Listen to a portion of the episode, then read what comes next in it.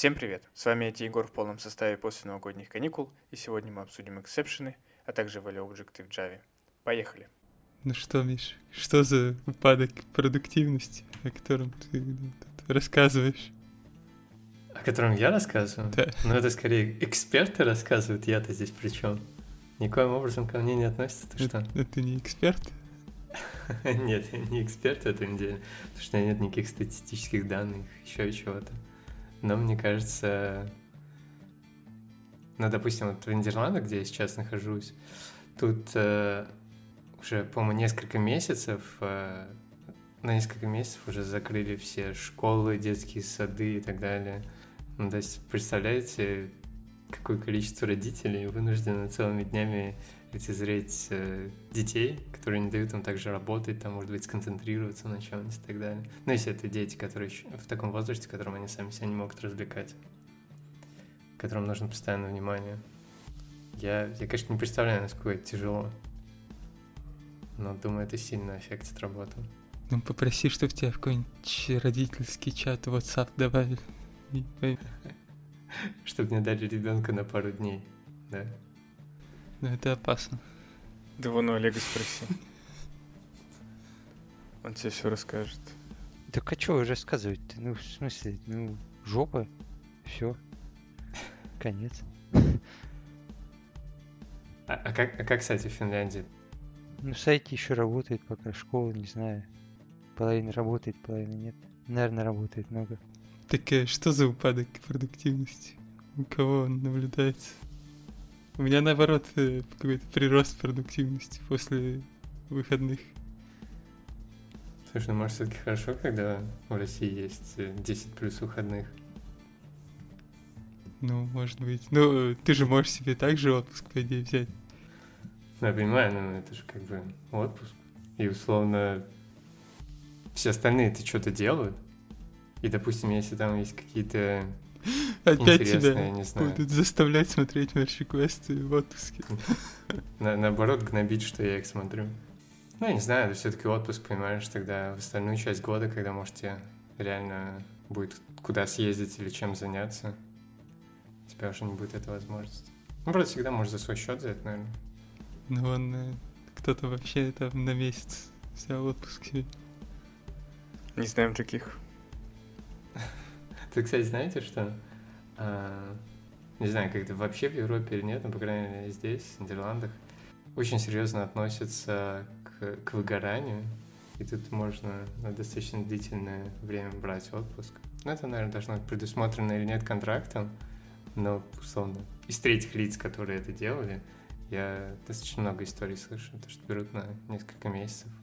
В смысле, это ты именно говоришь, что ты выгорел и просишь Ну такое? нет, я думаю, тебе надо сходить к к врачу пообщаться, так, не знаю, то есть у тебя должно быть какое-то заключение на руках. Не просто ты говоришь, ой, ну тебе я выгорел, надо мне три месяца отпуска. Можно ли выгореть от отпуска? Мне кажется, когда я долго отдыхаю, я вообще еще больше хочу отдыхать. Ну смотри, ну ты же разными делами можешь заниматься в отпуске, правильно? Тут скорее выгорание от того, что ты слишком много занимаешься чем-то одним. Если ты, допустим, все свободное время тратишь на, там, не знаю, на программирование днями, ночами, этим занимаешься, то ты увеличиваешь вероятность такого эмоционального выгорания.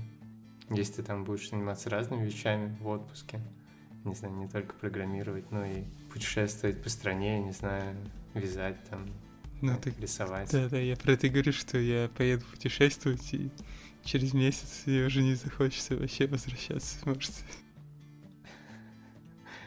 Да.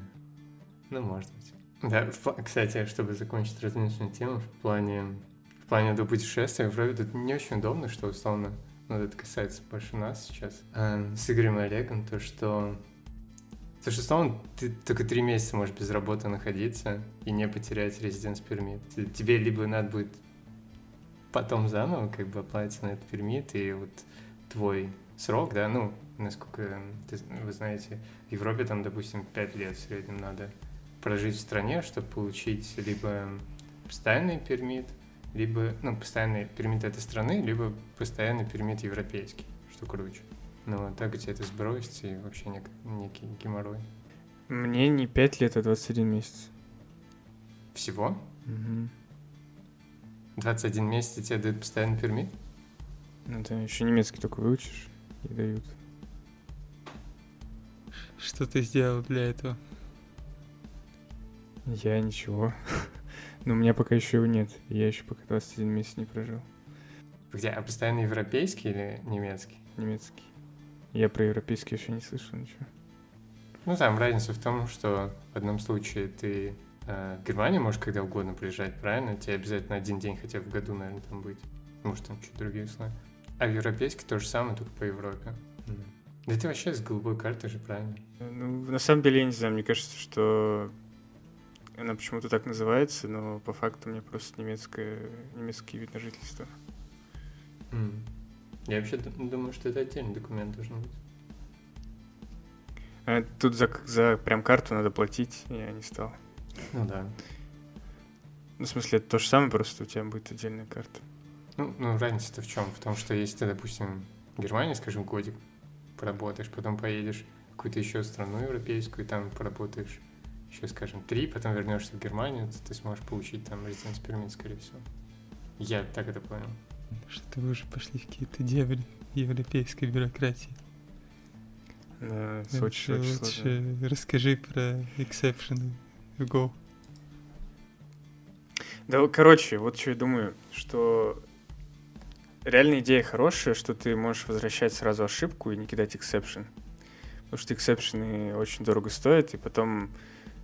И они как бы явно ни- нигде не указываются у тебя в коде. То есть э, вот в Java было, что ты пишешь э, на методе, что он тебя бросает эти исключения, и это тебя обязывает их ловить. Но это вроде как признали не очень хорошей идеей, потому что есть еще exception ы, которые можно не указывать, а есть, которые нужно указывать.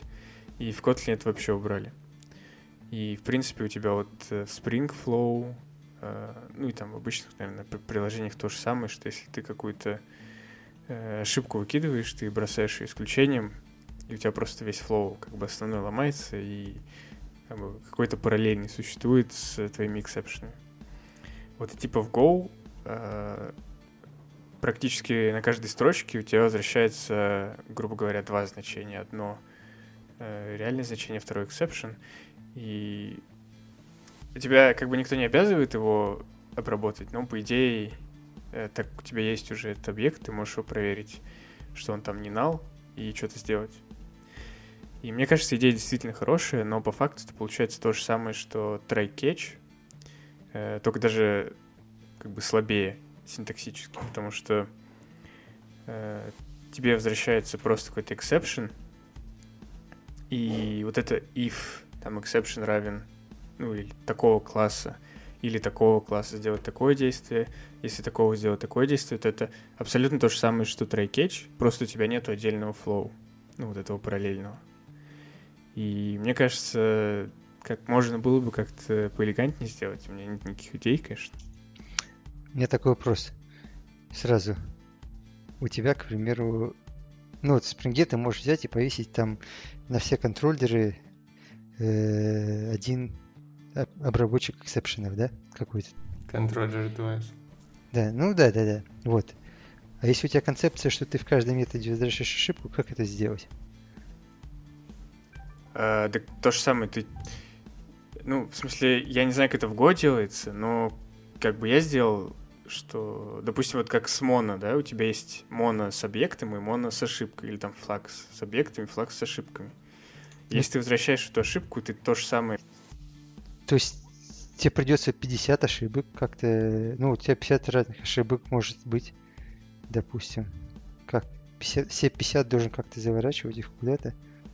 Так, по сути, ты Так и со Spring Spring, так в должен делать. то же самое. Да, нет, не к тому, что тебе придется 50 объектов делать, я не знаю, что там, 50... э, Нет, нет, я не к тому, что тебе вот... э, Если у тебя э, там в 30-м внутри методе ты можешь Spring просто сказать, окей, все, я выхожу отсюда с ошибкой, там нету значения. Или там нано у меня получилось, не могу дальше посчитать ничего. Ты как вот э, выйдешь из Go с 30 уровня? Ну, также, через ретерны. То есть через ре- тебе придется весь ретерны прокидывать э, наверх Или что? В Go? В Go, наверное, никогда тебе придется все прокидывать. Ну, так это, это удобно, нет, прокидывать? У меня просто, нет, смотрите, вы в Java тоже так можете сделать. У вас есть там куча, куча классов, есть эйзеры всякие, проводятся библиотеки, но у На вас самом всегда деле возникает... не можешь. Э, Ну, при- ну, то есть ты можешь, но нет ни одного большого фреймворка, который бы вот это... э, Да-да, это языком не поддерживается, и все считают это булшитом, но, в принципе, чисто теоретически ты можешь так сделать, э, если захочешь. ну, Но возник- да. Да, возникает проблема. Как э, вот выйти с как- по какому-нибудь уровню так, чтобы сразу наверх не прокидывать там ну вот мне вот я там считаю что-то внутри, да, мне нужно выйти назад, сказать, что Эйзер, там ошибка, в этом месте проверить опять эту ошибку, перемапить ее в другую, к примеру, или там еще что-то. Как это делается нормально? Ну, в этом и есть, наверное, весь смысл, чтобы ты осознанно обрабатывал эти ошибки, а не просто... Тогда Пробраться. почему, почему нельзя тогда просто э, сделать эти кэч ошибки прокидывать, всегда возвращать? То же самое. Тебе их в любой момент надо будет обрабатывать. всегда э, эти checked exception делать просто. Да, да. Ну, тут, наверное, проблема в том, что есть, э, как Игорь уже сказал, runtime exception, и они тебе просто... Получается, рантайм ошибки это плохо, кэч ошибки уже хорошо получается. Ну, это совсем... э, Это про то, что, например, если ты используешь сторонние библиотеки, которые бросают какие-то runtime exception, то у тебя уже вся концепция ломается, потому что у тебя уже не все exception ы будут прописаны. А плюс, э, когда ты все-таки бросаешь exception, у тебя вот это появляется альтернативный flow в коде, когда ты перепрыгиваешь э, через какие-то строчки и сразу попадаешь в кэч какой-то, или даже перепрыгиваешь сразу на несколько уровней вызовов. Не, ну ладно, это как это, безусловный оператор там получается, или условный оператор, да, у тебя тоже ты можешь так сделать, у тебя будет, тебе просто вместо того, чтобы в этот флоу выйти, тебе придется там if поставить, когда у тебя ошибка. Ну да, но там ты строчки никакие не скипаешь зато. Да, но там тебе придется самому это делать, типа каждый раз какие-то строчки, Ну типа да, ты и, сам кстати, flow. Вот какой плюс в этом есть, что у тебя все эти if ы, они будут э, в тест coverage е, и ты, тебе придется протестировать все кейсы с ошибкой, чтобы, э, ну, чтобы у тебя был нормальный coverage. При этом в Spring е ты можешь вообще забить на обработку ошибок, и у тебя будет 100% coverage, но по факту у тебя на каждой строчке может падать разные exception ы, которые ты вообще никак не обрабатываешь. Ну ладно, это валидный поинт. Все, заканчиваем тогда. Не-не-не, вот я говорю, мне нравится, как это сделано во флаксе. То есть э, тебе, как вот Олег сказал про point, э, point в том, что тебе не надо каждый, из каждого метода это прокидывать. У тебя просто флакс, который может быть и тем, и другим. И ты можешь также написать обработчик. Ты- то есть ты возвратил флакс и говоришь там, что если флакс там э, с таким эксепшеном, тогда ты можешь возвратить 404, если с таким, там 500 ошибку так далее. И тебе не надо каждый раз проверять. Но при этом у тебя нет отдельного флоу, ты также ничего не перескакиваешь, то есть у тебя просто флаг, с которым может быть и ошибка, и каким-то значением. Ну, с одной стороны, да, с другой стороны, у тебя опять же нет этих ифов, которые явно тебе показывают, что у тебя могла быть там ошибка. То есть ты уже смотришь на код, и ты не понимаешь, где у тебя могла быть ошибка, а где не могла. И, соответственно, ты у тебя в каверидже не будет э, индикации, что ты не обработал ошибку какую-то.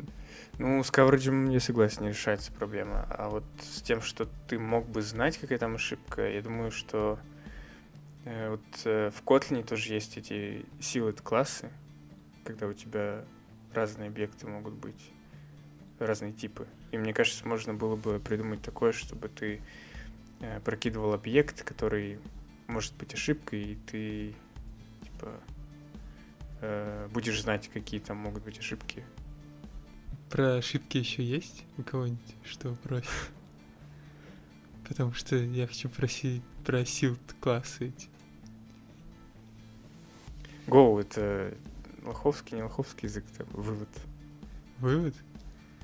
Ну, Да. мне, мне он не нравится по другим причинам. То есть вот эта идея мне нравится. Ну, начнем с того, что так на самом деле можно не писать, то есть язык сам не энфорсит э, такое написание. Это просто, как это называется, конвенция, что все так пишут. Но можно Так писать. нет, а если ты библиотеку используешь, которая тебя возвращает? Ну, ну да, можно, ну да, ну, ты ее обработал, а у себя ты как хочешь пишешь там уже. Но по конвенции все пишут так. Но это, ладно, это мне наоборот нравится. Но странно, что они делают язык, э, который заявляется как простой, но при этом они там вводят э, концепции указателей, э, там какие-то сложные, ну не сложные, а такие замысловатые вещи по, с каналами. И не знаю, насколько он простой после этого остается. Да, ну вот а, силд классы все-таки. Зачем они вообще нужны? Вот их же в Java тоже скоро сделают. Надо их? Зачем мне надо их использовать? А.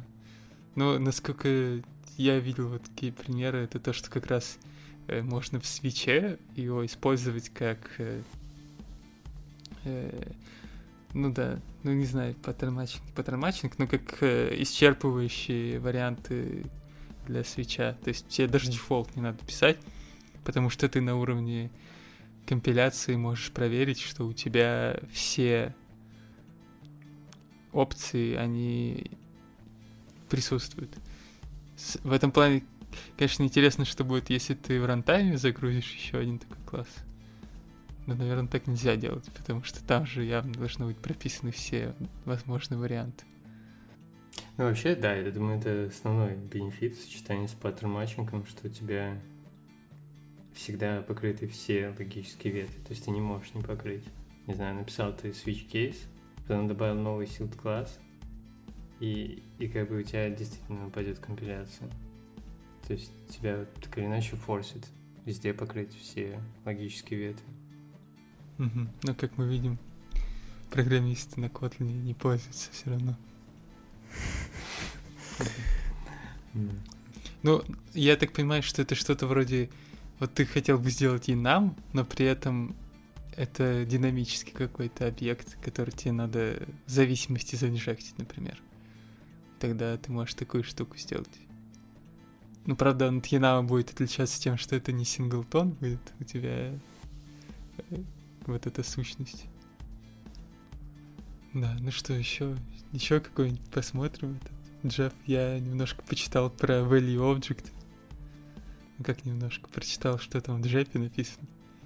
И почему я вспомнил про exception, кстати, потому что там написано, что э, ну, собственно, на value объектах этих э, будут запрещены некоторые операции. Там, например, нельзя синхронизироваться на них. И при этом, что будет, если ты будешь синхронизироваться? У тебя в рантайме упадет exception.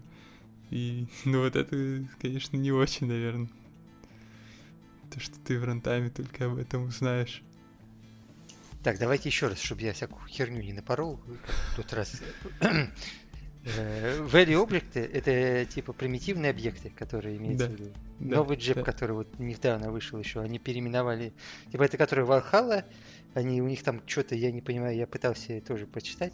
и, Ну, не знаю, новый, но 2012 года. Нет, нет, нет, да, да, да. Valhalla сама 2012. Но они вот сейчас недавно сделали новый джеб, Primitive Object назвали их. И Это я переименовали ещё, там. видимо, не читал настолько новый. Теперь, да, они сказали, что нужно писать не inline класс, а примитив класс. Что-то там еще, короче. Я так и не понял, когда они это сделали. Э, Но в- зачем мне это надо? У меня, к примеру, вот смотрите, есть несколько проблем там. Когда у вас, например, большие объемы данных, э, вам там надо там несколько годов, э, там на каждый день данные, да, там у вас несколько э, несколько переменных там. ты- Ну, короче, у вас есть на несколько лет, на каждый день какие-то данные, и таких переменных там штук 50, да, допустим. У вас получается, и таких вот э, сетов у вас миллиард там, допустим, или миллионы. Их очень много получается. И если вы, например, пишете на каких-то объектах это все, да, э, у вас получается на каждый объект там вас сет, ну, например, у вас даже массив объектов, э, там, double ов, да, допустим, у вас объект, который хранит много double ов. У вас уже на этом объекте копится э, overhead на 128 бит на, там, на, на header на этого самого объекта. И когда у вас там миллион таких данных, у вас миллион на 128, у вас уже получается очень много overhead а. И в нашем приложении, например, достаточно большая проблема. Мы даже все даты, к примеру, переделали из, э, из этого, из LocalDate в double ы. О, не в double ы, а в long и. У нас даты в long ах хранятся только потому, что в, ну, у нас очень много данных. И мы не можем работать с, с, с объектами. Вот и все. А, а обычным а? людям. А обычным людям это, получается, не очень надо. Тем, ну, у кого нет э, огромного количества данных в момент времени. Ну, я думаю, самый большой бенефит, да, это примитивные объекты для этого нужны, как structure. Ну, все. Ты тоже можешь на structure писать, экономить память там. Да. Ну да, наверное. Ну, может быть, есть еще какие-то преимущества, но не знаю. Ну, они вроде для этого и были придуманы, чтобы сэкономить место. Да, опять я вот хотел почитать, подготовиться, и походу не тот трэп читал. Да, вот тут есть какой-то свежий трэп. И они опять еще вводят какой-то дополнительный интерфейс для классов, которые будут примитивными объектами. Ну, соответственно, это будет еще одно свойство класса. Скоро у класса там будет миллиард свойств, там, из рекорд, из примитив, ну, да, из да. еще что-то. Скоро опять будет в ходу этот вопрос на собеседование. Какие вы знаете методы объект, объекта? Да, методы класса будут, методы... Методы... Ну, методы объект. Да, да. Мне кажется, в, код, в Kotlin в Kotlin потом сделают, что надо будет наоборот писать Э, что по дефолту будет примитивный класс, а если ты хочешь не примитивный, надо будет что-то писать. Kotlin 2.0? Не знаю, могут они это типа, просто новую версию? Нет, нет, в Java же тоже самая проблема. Э, ты, ну, проблема в том, что тебе надо как-то отделить мухи от котлет. Ты не можешь за sync аться, к примеру, на этом классе. Ты не можешь там сделать какие-то операции на нем. Ну вот э, hash у тебя, к примеру, по-другому должен браться от этого. Ты не можешь там, вот, там же, когда object, objects.hash делаешь, там, к примеру, он же может записать его в header тоже, а у тебя нет этого header а. И всякая дополнительная информация магическая тоже, вот это вот magic, э, ну, тоже ее некуда записывать. В этом-то и проблема. Они поэтому так долго и пилят эту фигню. Они пытаются понять, как, э, как это все сделать чтобы и старые не отвалилось, и новые не... нормально работало. Да, так что Мне код... кажется, по, по дефолту просто тебе не нужны там эти хэш-коды или еще что-нибудь. Если нужны, ты... Да, но если ты это уже пользовался, чувак, как ты? ты ну, вообще... не, я согласен, да, да, да. Mm. Это я согласен. Ну, сделай там Kotlin, да, Kotlin 2 сделать. Kotlin там, 2. ну да, 2. Как, как Python, да? 10 лет будет Kotlin 1 поддерживаться, потом все на Kotlin 2 перейдут. Так никто и так не использует почти, так что... Чё? Только Android. Ну, только Android, наверное, в основном-то. Ну, в основном, наверное, Android, да. И они сами идею пишут. И поэтому не работает ни хера. Даже после перезагрузки не починились эти подсказки. Тебя, походу, забанили просто там. Да, реально. Э, часто дискриминация. У вас трекание времени будет? Да, да, да. Ну, типа логирование времени. А у вас жестко или нет? Жестко. Ну, я пока не знаю, это вот буквально с сегодняшнего дня. То есть там, условно, об этом уже месяц назад начали говорить, там рассказали, что как. Ну, не знаю, насколько жестко. М-м, типа это больше не для того, чтобы за нами следить, ну, по крайней мере, а потому что есть некоторые регуляторы, которые регуляторы, типа некоторые программы, которые позволяют получить э, Короче, вернуть часть денег, которые ты отдаешь в качестве налогов, там еще чего-то, благодаря тому, что ты показываешь, что там часть того, что ты делаешь, это может быть э, ну, подходит под какие-то критерии, типа там а научные темы или еще что-то. Вы как, должны сами ставить, типа, когда вы пришли на работу, или вы должны просто Не, не, чи- чисто написать? на задачи трекать. Ну, в смысле, в задаче, знаете, есть куча всяких тулзов, которые в джире, допустим, позволяют вам трекать время, которое тратится на задачу. Понятно, понятно. А если вы без задачи там что-то делаете, такого не может быть, да, больше теперь? Ну, И вот, типа, может быть, вот э, я предложил им сделать некую таску такую на, на такие задачи. Ну, знаешь, иногда бывает у тебя там, консультируешь ты кого-то из другой команды, скажем, без задач. Ну, чуваку там, не знаю, делать там какой-то спайк, ему там что-то надо, узнать, кто сервис работает, ты ему рассказываешь. Пять дел на это у тебя нет задач. Либо там, не знаю, Ну, митинги все. Ну да, либо там истории просто создаешь, потому что там ты понял, что что-то надо не учить там или еще что-то, что не относится там, знаешь, к твоей текущей задаче. Ну, я предложил на это создать задачу, в принципе. Но я, правда, всем вечером предложил, мне еще не ответили. Ну, а на митинге там есть отдельные две такие помощные задачи, в которые ты просто митинги свои списываешь.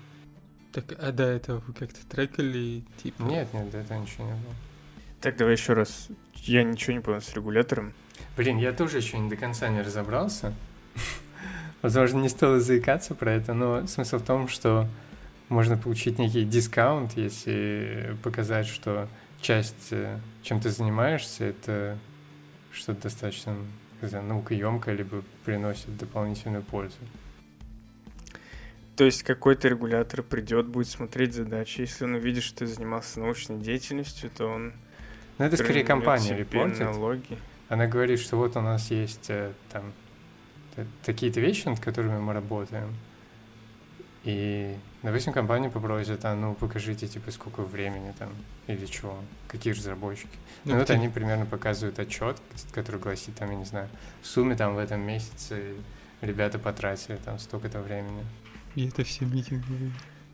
Это все митинги. Мне кажется, в России сразу бы все компании начали заниматься научной деятельностью. Вообще с- 40 часов в неделю. Сейчас я прям помню, какие там аббревиатуры. Ну-ка, чекнем. Просто звучит как... э, просто придумали какую-то отмазку, чтобы вытрекали. Не, не, это реально известная тема. Просто, не, я согласен тут в том, что это как-то странно коррелирует. То есть проверить, занимается ли компания научной деятельностью, наверное, можно и другими способами как-то. Нет, у меня был... э, Мы трекали, типа, время на... Там на одном проекте, который государство платило нам. Мы трекали время. И мы трекаем время, просто э, пишем, сколько часов в день ты на что потратил, чтобы было для этих, для нашего бизнеса, чтобы они понимали, типа, мы там мейнтейнсим больше или, ну, или девелопим что-то. Так, ты на государство работал, значит. Ну, это не я. На мои налоги работал. Да, на твои налоги, да. Ну, хотя бы полезное что-то сделали, госуслуги. Да, да. Госуслуги. Так вы, вы в итоге как-то нормально что-то туда вносите? Ну, вот это, то, что- Не, не, мы просто писали, типа... Не, я про этот, про то, что ты говорил, когда уже для бизнеса. Там прям реально сидишь и вспоминаешь, Нет, сколько часов не, не, ты- нет, ты просто, э, просто фигачишь, типа, примерно, сколько, куда ты потратил времени. Ну, типа, сегодня больше работал там над фичами. Пишешь там туда 5 часов, сюда 3 часа, или там сегодня целый день работал над, над Я так и вообще всегда фигачу в одно место, потому что я одним делом только занимаюсь. Просто у нас были разговоры про то, что... Ну, естественно, бизнес боялся, что мы, когда начнем все из дома работать, э, будет менее эффективно. Но вроде как там, они по каким-то своим статистикам, метрикам увидели, что все более-менее ок. То есть э, продуктивность меньше у людей, но не критично. Не настолько, чтобы там начать что-то трекать, анально зондировать. Сказали, ладно, сидите так. Ну, вообще вроде я где-то слышал, что вот это количество покупок всяких программ для слежки за работниками возросло резко после начала перехода на удаленку в массовом количестве. Да, я потом не удивлюсь, что выйдут какие-нибудь исследования, которые подтверждают, что это ухудшило, наоборот, эффективность. Ну, типа, я не удивлюсь, если потом сольют э, это вместе с, с корпоративными данными. Это все. Это да. Это да. Такое тоже есть.